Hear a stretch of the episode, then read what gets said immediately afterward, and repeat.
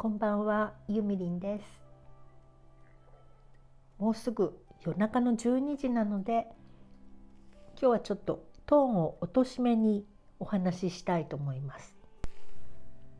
今日は中川綾太郎さんがノートをアップデートしましたね。あやたん。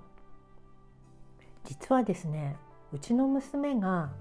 以前あやたんの下で働いておりました。あやたの会社でね。でその日々の今日はこんなことがあったよみたいなことを聞くたびにこのあやたんさんの なんか面白いなと思っていろんなことをお話を伺ってたんですけれども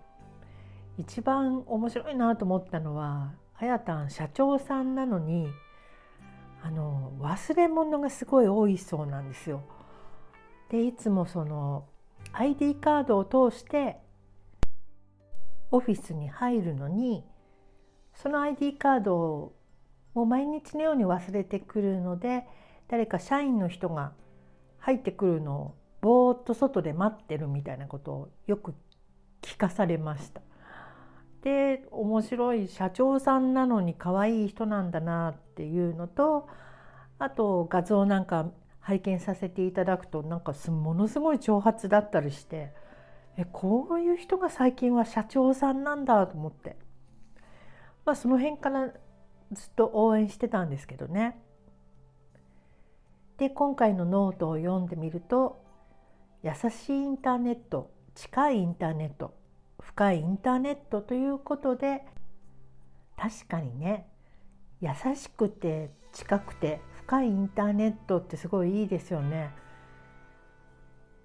私いつもね SNS をやっているとどうもねこうやっぱりメジャーな人たちと考え方が違うんですよね。よくあの「いいね」が何百つきましたとかフォロワー何千になりましたとかよく書いてらっしゃる方がいらっしゃるんですけど私はあんまりその辺の大勢の人に受けたら嬉しいっていうのがあんまりなくって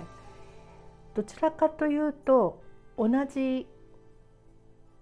事柄に共感のできる人っていうのかな感性とか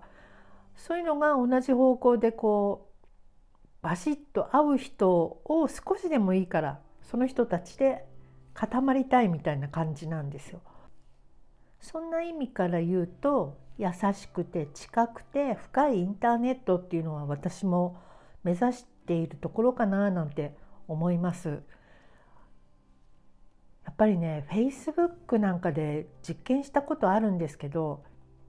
こういうの書いたら「いいね」がいっぱいつくなとかこういう写真が一般的には受けるんだよなみたいなそういうのを載せると本当に「いいね」がすごく多くつくのね。でそれは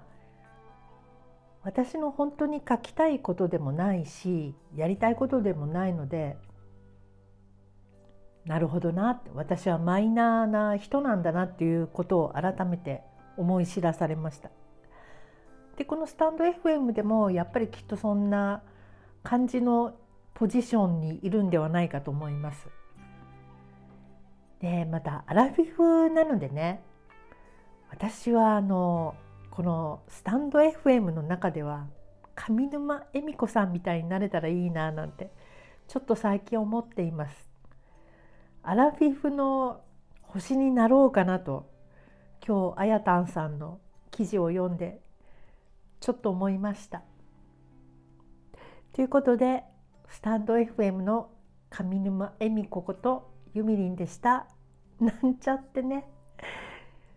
まあそんな感じで、えー、これからも配信楽しんでいきます。